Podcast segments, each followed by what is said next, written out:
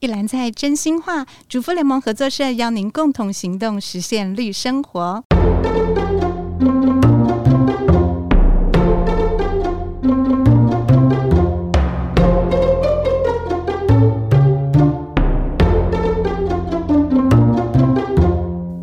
大家好，我是婉君，欢迎来到合作真食物单元。真是真实的真，也是珍惜的珍。用料理，我们一起改变世界。今天合作真实物，我们很高兴邀请了台南分社非常响亮、人人皆知的社员曼妮。嗨，大家好，我是曼妮。是曼妮，今天呢要来跟我们聊聊关于合作社的加工品。那在我们进入主题之前呢，我要先请曼妮做一个简单的自我介绍。那在自我介绍之前呢，我自己有一个很好奇的疑问，就是曼妮，你姓曼名妮吗？很多人都这样问，尤其我在站所的时候，呃，其实社员蛮常跟我说：“你是曼妮老师吗？”然后接下来就是说：“那你的名字真的叫曼妮吗？”是，对，我说不是，我姓郑，曼妮是艺名。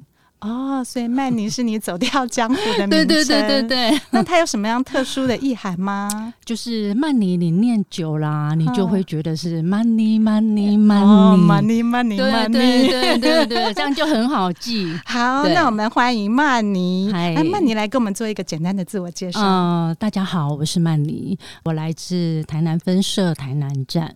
呃，目前的话会协助站所分社做产品料理的示范跟。跟新品的推广，呃，那站所端如果有一些需要我们协助的啊，比如说呃农产很甚多，那这时候我们要怎么办？对，这时候可能就会带大家一起做，比如说做茶叶蛋啊，或者是说把芥菜做加工。呃，目前我大概会做的事情是着重在这里。我觉得本社其他各站的站长。还有社员应该十分羡慕 站所有这样子优秀的社员，可以做这样的投入跟贡献哦。是。那我们今天呢，要请曼妮跟我们分享关于食品加工这个话题，因为其实刚刚曼妮也有透露了，就是我们站所只要有一些盛产的这个食材，它都可以透过加工的方式啊，来教大家怎么利用或延续它的保存。那曼妮要不要跟我们聊一聊关于合作社的加工品？嗯，合作社的加工品基本上，因为我去年有参与总社生活彩，所以我知道我们在加工品上面，我们都尽量做到减添加，甚至无添加。嗯、是对。那回归到最基本的定义，只要你改变食材的原貌，嗯、那它就是食品加工。哦、对，所以要让大家很清楚的知道说，有的时候食品加工是为了要延长食材的保存、食物的保存，呃，或者有的时候是真的是食品安全为上。对，所以这是我一直以来参与活动的时候啊，我都会跟社员们说，呃，你看到有比如说哎加工品啊，或者是呃有一些添加物，你不要害怕，你必须要能够去判断这到底是什么。哦、呃，那在台湾，我们的法规是以正面表列来看，嗯、所以只要我们法规上面有列的，就是可以用的。那么有一个容许范围。哦、那在合作社来讲，我们的容许范围是更小。对，所以呃，这一点要让社员们知道说，哎，或许有时候你会觉得有一些东西可能难免会有一些添加物，但是在合作社里面，我们已经做到尽量的把那一个添加物降到最低，甚至没有，然后用其他的东西来替代。对，这是合作社的精神跟我们的理念。哦，所以刚刚曼妮刚有说正面表列，嗯、正面表列的意思就是说可以用的卫福部它会列出来，是，是那它没有列出来的就就是不能用的。那本社会在这些有列出来里面再去做一些筛选，是，是所以我们没有用这么多，对对，非必要的时候，其实我们都不会去添加它这样子。对，那前一阵子啊，我们大家就会注意到，我们合作社的冰淇淋，呃，它里面的材料有用白木耳。那就是要用白木耳来取代，因为鲜奶油可能我们会觉得油脂过高，所以用白木耳来取代那个冰淇淋的一个浓稠，所以你就会发现说，诶，为什么合作社的冰淇淋这么容易融化？哦，这就是秘诀哦，我们的原因所在。那包含要跟大家提到的，就是说，比如说大家会觉得，哎，我们的虱目鱼饺或者是水饺，那、嗯、为什么我们的水饺皮可能很容易裂？甚至可能从冷冻库拿出来，你就发现它是裂掉的。这个都是因为我们没有加修饰淀粉跟磷酸盐，因为有加修饰淀粉跟磷酸盐，它是可以提升这一个安定性。Oh. 对，那我们比较重视的就是可以不要添加的，像这一些，哎，比如说让外观更美的，或者是说，哎，让它可以煮的时候不要那么呃那么容易裂。如果我们把这些舍弃掉，那我们就要去承受说，哎，我在煮的时候是不是不要煮太久？对，我觉得这个是呃我一直要跟社员大家讲的，就是很多事情是我们因为拿掉了这些东西，所以我们要去接受，可能它会有一些跟我们外面食物不一样的感觉。对，我觉得这是我们最珍贵的地方。是说到这个水饺，我要分享一下。对，其实我们的水饺虽然没有添加那些要稳定或者是粘稠的东西，嗯，但是我们在运送的过程中，不要让它一直退冰又冷冻，退冰又冷冻，就可以保护它不要常常裂开。对。然后前一阵子，因为有朋友送了我。一包传说中很厉害的水饺，嗯，我煮了以后一上桌，我老公一看就说：“哦，这个一定不是合作社的。” 但是并不是因为它太漂亮，或者是合作社不漂亮，嗯嗯，他就知道那个看起来就不是我们平常吃的。那个样子，对，那个样子就不一样。对，我觉得我们合作社的东西就是有一个样子，对，对那个样子就是我们一看就会觉得说啊，黑王合作社的名家，对，所以你就知道你在煮的时候，你就不能用你一般平常在煮外面东西的那一个习惯来做，对。所以有一些小技巧，对，我们也很就是节能，我们不用煮太久就可以吃。所以在合作社里面啊，我觉得我在站所端常扮演的角色就是告诉大家，什么东西你要正确的煮。嗯，对，因为每一种食材跟我们开发出来的每一个加工品或者是半成品，都有一个你要怎么煮的一个秘诀在。是对，那也让大家了解说，因为没有这个东西，所以我们要用什么样的方式去煮。是，而且合作社的加工品都是嗯、呃，在很好的状态下就封存它的美味。对，对，所以其实不需要。过度的再去烹调或者是调味，对，没错，对，嗯嗯。那你要跟我们介绍一下，就是在这个加工品里面呢、啊，它在加工的过程中，呃，比较多保留它的原味，或者是是用我们这种西施精神开发的一些产品，让社员们认识。呃，比如说。天气非常的炎热，可能我们会迈入缺菜期啊，青菜会长得比较少。那这时候我就会跟社员说，我们有很多冷冻蔬菜，比如我们冷冻青花叶，嗯、然后冷冻毛豆，看天甜的，现在还有出一个三色的冷冻，是里面还有马铃薯的。我觉得这些冷冻蔬菜其实是在缺菜期很好用的。那大家就会说，曼妮老师，可是那个花椰菜好难吃。我说，你是不是都拿出来，然后放在旁边？因为人家是快速的、急速的冷冻，把那个水分。保留住，但是你把它从冰箱拿出来，然后等你要煮的时候，你发现它已经整个软烂了。嗯。所以你要在你要煮的那一刻，再把冷冻青花也从冰箱冷冻库拿出来，直接下去煮。不退冰，是的，是的。冷冻花椰菜烹饪的技巧是不退冰。对，对，你要煮的那一刻再拿出来，你千万不要先拿出来，然后最后一刻才要煮它的时候，你就发现它整个软烂了。对，但事实上我觉得它非常好用。那再来就是像我们有一些即食加工品，比如我们最近大家会看到的，呃，芋头馒头。哦，那就是因为我们芋头盛产期的时候过多，因为很多东西我们在站所端，我们可能没有办法那么及时的把这一些生鲜的农产利用完，是。对，但是没有利用完，它就会耗损，就会坏掉。所以在当时我们参与总社生活采的时候，就有提到说，我们如何很迅速的决定要把这些过多的农产来做加工，是对，像我们的芋头馒头就是，然后还有猪肉萝卜丝馅饼也是，哦、是。对，白萝卜太多了。对，那还有一阵子是我们有推出萝卜叶水饺哦，这个那个也是对，大家都很喜欢哈。那就是因为我们觉得说，我们如何让我们的食材可以全食物利用，而且萝卜叶的营养价值非常高，是的，是的。那它常常都是被丢弃的，所以这时候我们又可以来呃教育我们的社员说，那你要知道我们全食物利用有哪些，嗯、那什么东西是可以很完整的全部把它利用到，嗯、所以我们来做了萝卜叶水饺，然后果酱也是，比如我们草莓过多或者是有。一些可能有瑕疵，或者是它的果实是比较小的，那我把它加工来做成果酱，我觉得这都是很好的一个惜食的精神在。是，对，我们一直在往这样的方向努力。但是我觉得这个有一个很大的挑战，就是比如说听众听我们这样讲的这么开心，可是他进站所可能不一定每一次都买得到。对对对，就是这样。对，因为我们就是看有多少量，然后紧急去做多少东西。对，对也不是说我们故意要去哎把一些。哦，我们明明可以上架卖的，然后把它拿来做。所以社员，如果你走进站所，发现哎，婉君在推荐那个 胡萝卜叶水饺，我怎么买不到？你不要气馁，你就赶快看你在当下有什么东西是特殊的，那你就把握当下买那个产品。嗯、对，没错，没错。对你就可以加入这个全时利用的这个行业。真的，就是我们不要让我们呃，我们农友合作社生产者的心血去报废掉。是，所以除了生鲜，其实像鸡脚啊、鸡架子啊这些水畜产，我们也有一些很好的。初步加工的东西对对，是的，像在战所，我很常带大家用我们的高汤啊、呃，比如说石目鱼高汤，或者是鸡高汤、虾高汤。那我们现在还有推出牛骨高汤、牛高汤。其实你在家里你要煮汤的时候，你可以利用这些高汤。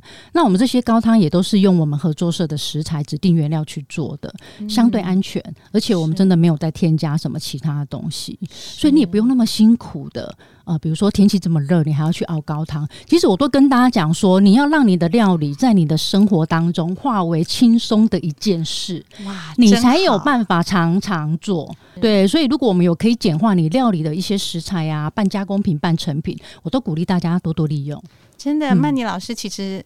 我可以看到他，他是一个很优雅、很漂亮又高挑的老师。对，我一定要分享给没有见过他的社员知道。所以我们可以想象他在厨房里是优雅的工作。嗯，对对对，真的，真的，真的。因为我就记得很多年前还没有加入合作社，然后要帮孩子们或家人备餐的时候，我们都会有一个周末的早上是特地去菜市场，嗯、然后就是买鸡架子啊、猪骨头啊，然后为一周的这些汤品的汤底是。做准备，那那个真的是一段其实很好的回忆，但是确实是相对比较辛苦的。对，所以忙碌的现代人珍惜亲子时光的现代人，对，而且你可能煮完你就累了，对，然后如果孩子如果孩子家人先生没有很捧场，你又生气了，然后你就觉得这个餐桌就很奇怪。我本来是要让大家餐桌上很愉快的。哦，所以高汤包神助攻、哦、是，是各位是请对对对对，对。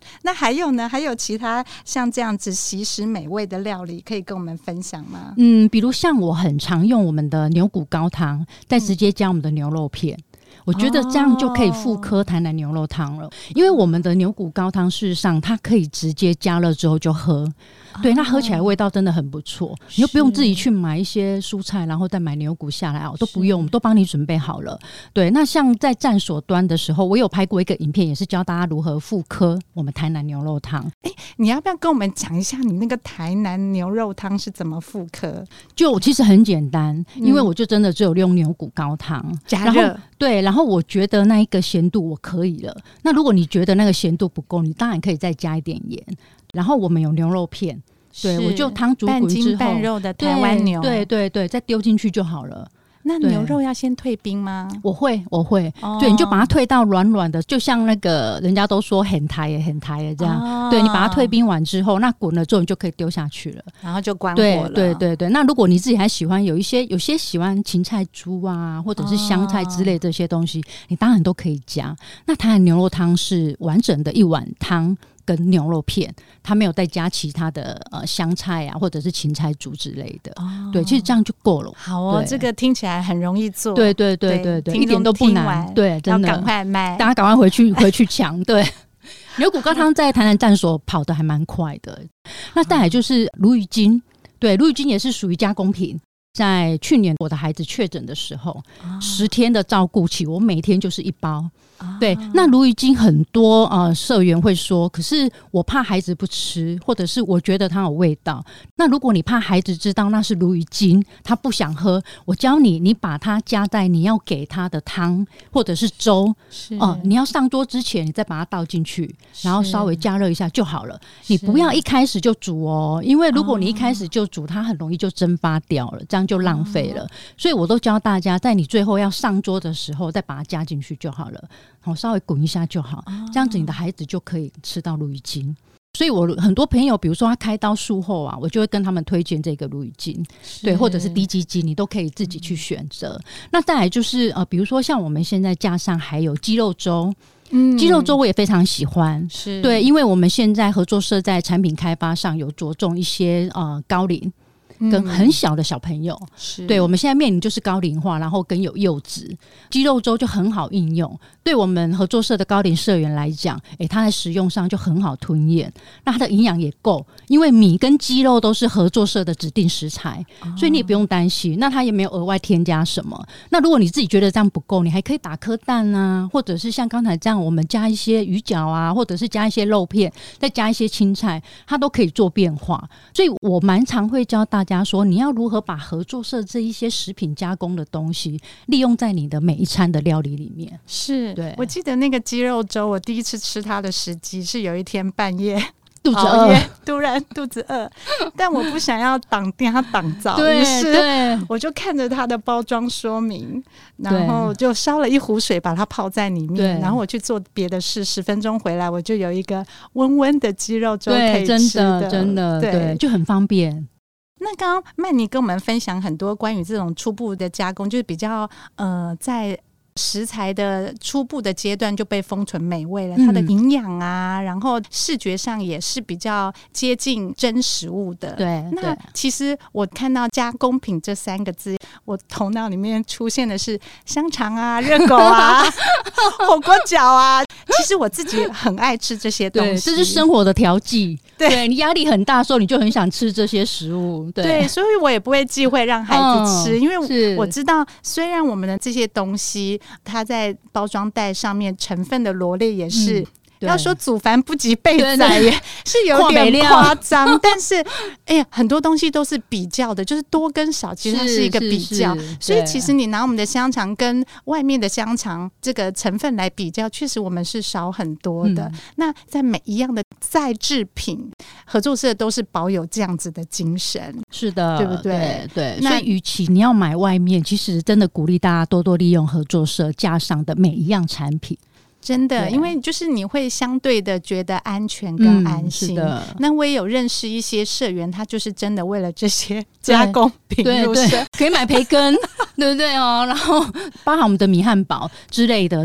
好，那另外一个加工品其实是也是很多人来合作社利用的，嗯、特别是吃素的朋友，就是我们的豆制品。哦、你要不要跟我们介绍一下合作社的豆制品？嗯、好，合作社的豆制品啊，它有三大原则：一是我们使用。非机改黄豆，哦、那再来我们没有加防腐剂，然后也没有漂白，哦、所以有的人会觉得说，诶、欸，为什么豆干看起来嗯黄黄的？哦、对，因为我们没有漂白它。那在合作社豆制品，我很常利用生豆包。我非常喜欢生豆包，冷冻的，对，冷冻的。其实你把它拿出来啊，稍微有一点解冻退冰之后，你可以切下的那个时候，你就可以切了。你也不要放到整个完全软掉再去切，因为这样你要切一条就很难切，因为嫩皮啊。对，所以有一点硬的时候，利用对我就会把它，比如说跟黑木耳一起炒。哦，如果你是素食朋友，你就可以用生豆包跟黑木耳炒，或者煮汤的时候，你今天煮豆腐汤啊，或者是豆腐蛋花汤，你就可以丢一些你切成丝的生豆包下去。哦、对，那水莲我也常常带大家，就是水莲，然后生豆包下去炒，然后现在还有雨来菇，雨来菇也可以一起炒。嗯、对，所以我觉得生豆包它蛮好利用的，就是哎，凡是你想要做任何的料理，你都可以把它加进来。那再来就是油炸豆包，我也蛮喜欢的，因为它是用呃植物油低温油炸的，所以它的豆香味就很浓。那你要煮汤啊，或者是你要卤的时候，有那个油炸豆包，你就会觉得那个味道比较香。就会有层次，对不对？是是是，对，所以我都会教大家，如果你今天要卤一锅，哎，比如说很多人会卤豆腐啊，卤一些卤蛋什么的，其实你可以加一些油炸豆包。嗯、对，那再来就是冷冻面肠，呃，冷冻面肠它不是用豆制品做的，它是用高筋面粉加水下去揉的，所以事实上它是小麦蛋白。那这个东西呢，它也没有添加任何添加物跟呃漂白剂，所以它在做的时候啊，它是精选小麦的面粉，所以你就会知道说，你吃到的就是完全一个诶，所谓麦制品，然后你的淀粉跟你的热量摄取蛋白质都是够的。所以像面肠的话，我会把它切成轮状。哦，它就是本身就是抠，所以你就把它切切切。那你也是一样，你要炒东西、要卤东西的时候都可以加。哦、对，所以面肠我也蛮常带大家利用的。哦，用切的是一个好方法。我常常用撕的，然后撕到后面就没耐心，越撕越大块。是不是？你是不是觉得啊，我干嘛把自己弄得那么累，对不对？切一切就好了。就要把小孩叫来。对，切一切，然后或者是切完之后稍微把它剥剥散，剥一剥这样就好了。哦，对，原来你就可以下去煮啊，或者卤。那再来还有寿司豆皮，我们寿司豆皮我觉得很好吃，真的。可以像现在暑假可以带小朋友在家做，对，让小孩子自己来包寿司啊。光是那个寿司豆皮啊，我们家小朋友就可以一直吃了，就吃那个寿司豆皮，我觉得好好吃哦。对，寿司豆皮也很 OK。那再来就是豆腐饼，这豆腐饼要另外提的是，我觉得它吃起来有一个香气，是因为它有香菇哦，对，它有加香菇在里面，然后也一样都是用非机改的黄豆当原料下去做的。可是我们那个豆腐饼是不是还有加豆渣？嗯，对。对，当初在开发的时候，对都有提到，对，所以它你要拿来，比如说，哎，煮汤啊，或者是要炖煮啊，或者是冬天的时候煮火锅，豆腐饼就很好用。然后还有豆花，其实豆花也蛮喜欢的，因为这豆花是用我们合作社的豆浆，然后纯手工制作的，它是无糖的，它是很好的 baby 素。是的，对，像我自己也很喜欢。那因为都没有加糖了，如果你真的觉得你不行，你要糖，事实上我觉得好像也有放那个糖包，但是因为我完全都是无糖的，所以其实我觉得这样吃就很够了。而且我觉得跟外面我们在吃的豆花来讲，我们这个合作社豆花是七百克才六十四元，而且还是用我们合作社豆浆，你还有什么好挑剔的呢？对不对？夏天的时候就是把豆花放在冰箱里，对，哦、你可以淋蜂蜜，对，精打细算，真的。因为像在台南啊，台南豆花就是一小杯，可能就三十五、四十、五十，对。但是重点是我可能不知道它是怎么做的，它的制作过程跟它使用的原料，对。但是合作社的东西，你真的是相对的放心哦。对，好，豆制品我要来贡献几个，好，我们先往回讲豆花，嗯，好。我们北社是民丰豆花，对，对，对，所以很大一盒。好，对，很大一盒。问题来了，我们可能买回去没有办法吃完一大盒。所以有一次呢，我我大儿子就神来一笔，他说：“妈妈切两半，一半请你做麻婆豆腐，一半请你做甜的豆花。”嗯，于是我们就试了，它的口感就是非常的细致，比豆腐的口感还好，所以我们就成功的把它一半做成咸的，一半做成甜的。哦，那下次也要来试试看。对，对，然后两天内就。就可以把它就可以把它解决了，对对对，对，就不会放在冰箱，用也不是，不用也不是，对对对对。对。然后豆浆，我们常常偶尔进站的时候会被鼓励利用即将到期的豆浆，对。好，豆浆也可以做成咸的汤哦，就是我们早餐不是也都有咸豆浆？对，对，对。其实我有一次去某一个宗教团体的餐厅吃饭，嗯，我就吃到了一个我觉得还蛮有创意，或者是对他们来讲稀松平常，嗯，但是对我来讲是很惊艳的。它就是豆浆，那里面放生豆包，然后放一点豆皮，哦，然后放一些青菜。对对，那如果你有加面，它就是一碗豆浆面；嗯，那如果你没有加那个面的话，它就是一碗豆浆。的蔬菜汤，对，就是豆奶锅。猪食的店，因为他们没有办法用高汤，比如说鱼高汤啊、骨高汤这些东西，豆浆对他们来讲是很好的蛋白质的来源。对，那用豆浆来煮豆奶锅。对，对，对，对，然后如果大家想要花俏一点，就是加一点醋，是是是，因为我们吃早上的那个 咸豆浆，就是一定要醋，它就会有豆腐脑的感觉。对，所以大家就可以玩一些这些简单的化学变化，然后在餐桌上就会很有乐趣。对，而且我觉得带孩子一起做啊，那他也可以体会到说，哦，原来豆浆可以做这些变化，然后加了醋，有酸的东西，它就可以凝结。嗯，好，今天曼妮老师来上节目，我们一定不能错。过他跟我们分享一些觉得很适合，然后搭配我们的加工品来应用的这个私房菜。嗯、好，呃，我想要跟大家讲的是，比如说我蛮常推荐大家用的香料类是马告。对，因为我非常喜欢马告它的味道，就是有一点柠檬跟有一点姜的味道。那大家记得要使用马告的时候，把它压碎。如果你整颗都没有压，丢进去汤，你可能会觉得说：“哎、欸，老师，为什么我都没有吃到马告的味道？”记得你要把它压碎。那你煮鸡汤、煮鱼汤都可以用。对，甚至有的时候我在料理的时候，我可能有一点热气的时候，把马告压碎放上去。对，或者是你在做烤箱料理，事实上这个都很好用。那我们还有提到就是合作社的泰式酸甜酱，对，像现在这种天气，我们就很需要吃一点口味比较咸又酸又甜的东西，刺激感官的。对对对对对，那泰式酸甜酱就很好用。比如说我们有鲷鱼片。或者是我们现在有很多鸡肉的相关产品，你炒一炒，对，炒一炒，煎一煎之后，你上桌的时候，你的蘸酱就是泰式酸甜酱，就很好吃。对，其实蘸酱也是加工品，是的，是的，对，是的。那我们架上的酱料其实也有很多，就是精简添加，非必要不加的这样子开发来的。所以泰式酸甜酱是一个，对我也很喜欢。然后还有呃紫苏梅酱。紫苏梅酱我也蛮常在台南站所推广，就是呃，它除了你冬天的时候可以拿来泡热茶，嗯、哦，就酸酸甜甜的。嗯、那夏天的时候呢，你也一样可以拿来把它泡冰茶。哦，对，也是一样酸酸甜甜的。那紫苏梅酱对我来讲，我觉得它的味道比较偏甜一点。嗯，对，因为每个人的口感不一样。虽然大家都说曼玲老师你台南人呢，对呀、啊，我刚也是想到同样的问题，怎么到怎么每一次都觉得甜？对我说没办法，因为我本能更甜。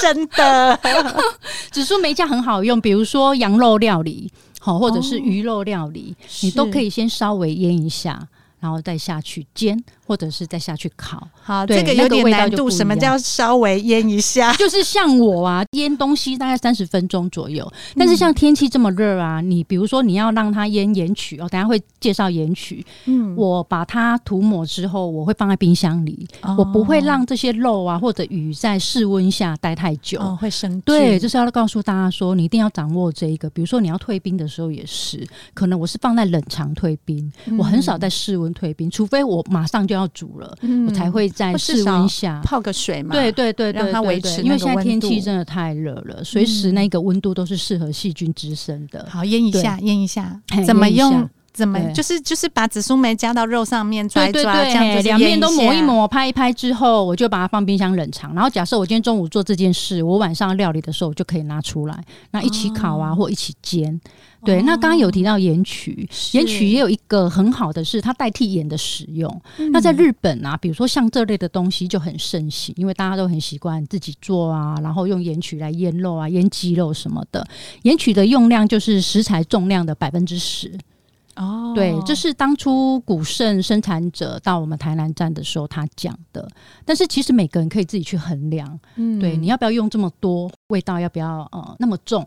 但是基本上它的概念就是食材重量的百分之十，那也是一样，稍微腌一腌、拍一拍之后，大概也是三十分钟到一个小时，甚至你要腌隔夜，其实也都没关系。那盐曲就是至少三十分钟以上。对，那有的时候我隔天，比如说我要烤个鸡胸啊，因为鸡胸你会觉得可能太柴，你把它腌一点盐曲之后啊，你再下去煮的时候，它就比较不会那么柴，因为它会让它更有水分。对。那关于腌这件事情啊，嗯、我想请教的是，我们腌完的东西如果去煎或者是烤，嗯，它是不是就很容易就黑掉了？是的，盐曲会，因为盐曲有一些米粒跟它盐曲的一些成分的关系，它会焦化嘛？对，对对，所以你一定要小火。哦，不是把它洗掉，有的人会洗，可是有点可惜。对啊，我们宁有勤俭执照的家庭主妇就会觉得，哈，这个碎掉太可惜了，可以稍微把表面上的残留稍微挥挥啦。对，我是不会去洗它，但是记得就是小火。OK，或者是你直接用蒸的。其实我觉得我们鸡胸肉加盐曲，然后用蒸的，我觉得那一块鸡胸肉非常好吃，因为它溶出来的那些汤汁啊，鸡汤汁真的很棒。对，大家可以试试看这个。对，也不一定你都要用煎的啦。是是是，嗯，所以这就是在酱料上你觉得很值得推荐的几样小物。是的，然后我还常用生抽。好，赶快跟我们分享一下生抽是什么？对，生 抽、啊、酱油又是什么？生抽啊，大家记得，我们一般酱油它都是有在加热了，所以它已经停止发酵了。所以像我们的黑豆酱油，它是可以拿来当蘸酱，因为它已经有加热滚了之后。就有杀菌了。但是生抽是完全没有经过熬煮。就直接装瓶，哦，就发酵完以后就分装了。是是是，所以它在那个瓶子里面，它还是会一直继续不停的发酵。对，所以生抽你要呃开盖之后，你一定要马上冰冰箱。那你如果要倒生抽，我都会教大家，你先倒在汤匙里或者是小杯子，你不要直接在你的锅子上面，因为有热气。OK，嘿，所以这样很容易让我们的生抽变质，会水解。对，那再来生抽的用量是一般酱油大概三分之一就好了。哦，对，因为它本身就非常的浓郁，嗯、对，它等于你把它想成它是一个浓缩的酱油，然后没有经过熬煮，所以它是一直不停的在发酵。所以那时候呃，我们生产者来有说，只要放超过一年以上没有开瓶的，就叫老抽。所以很多人又会问说什么叫老抽？我跟你讲，我家有放五年的，对，就是我每年就是一直不停的补，我只要用掉一瓶，我就补一瓶进来。所以我现在在用手上在用的生抽都至少两年三年，它都是老抽了。没有开封的情形之下，放满一年，它就会是老抽。哦，所以是年份来，是那口味或者是咸度或者是风味。老抽就是你放久，我有一瓶放到五年的时候，我真的很舍不得把它打开，就那个味道真的很浓醇。哦，那当然你放越久，它就会一直发酵嘛，所以它味道可能会更重哦。对，所以要教大家说，你在生抽料理的时候，不要让它大滚，因为它很容易就冒泡泡。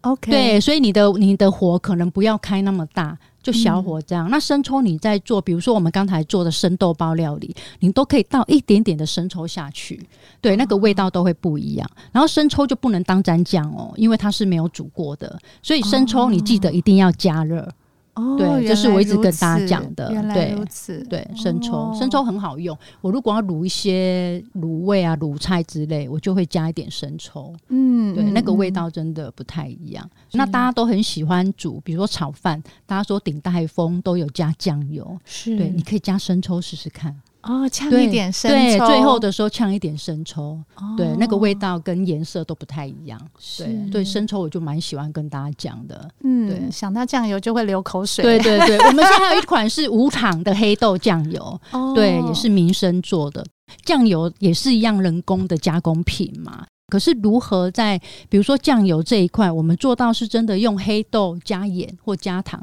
直接下去鼓瓮下去酿的，嗯、没有再加任何焦糖色素啊，或者是加一些其他东西。因为大家说市面上很多酱油是化工酱油，啊、因为它没有从头到尾这样酿。它可能加很多东西，嗯、然后很快一两个月或甚至很快就产出一瓶酱油。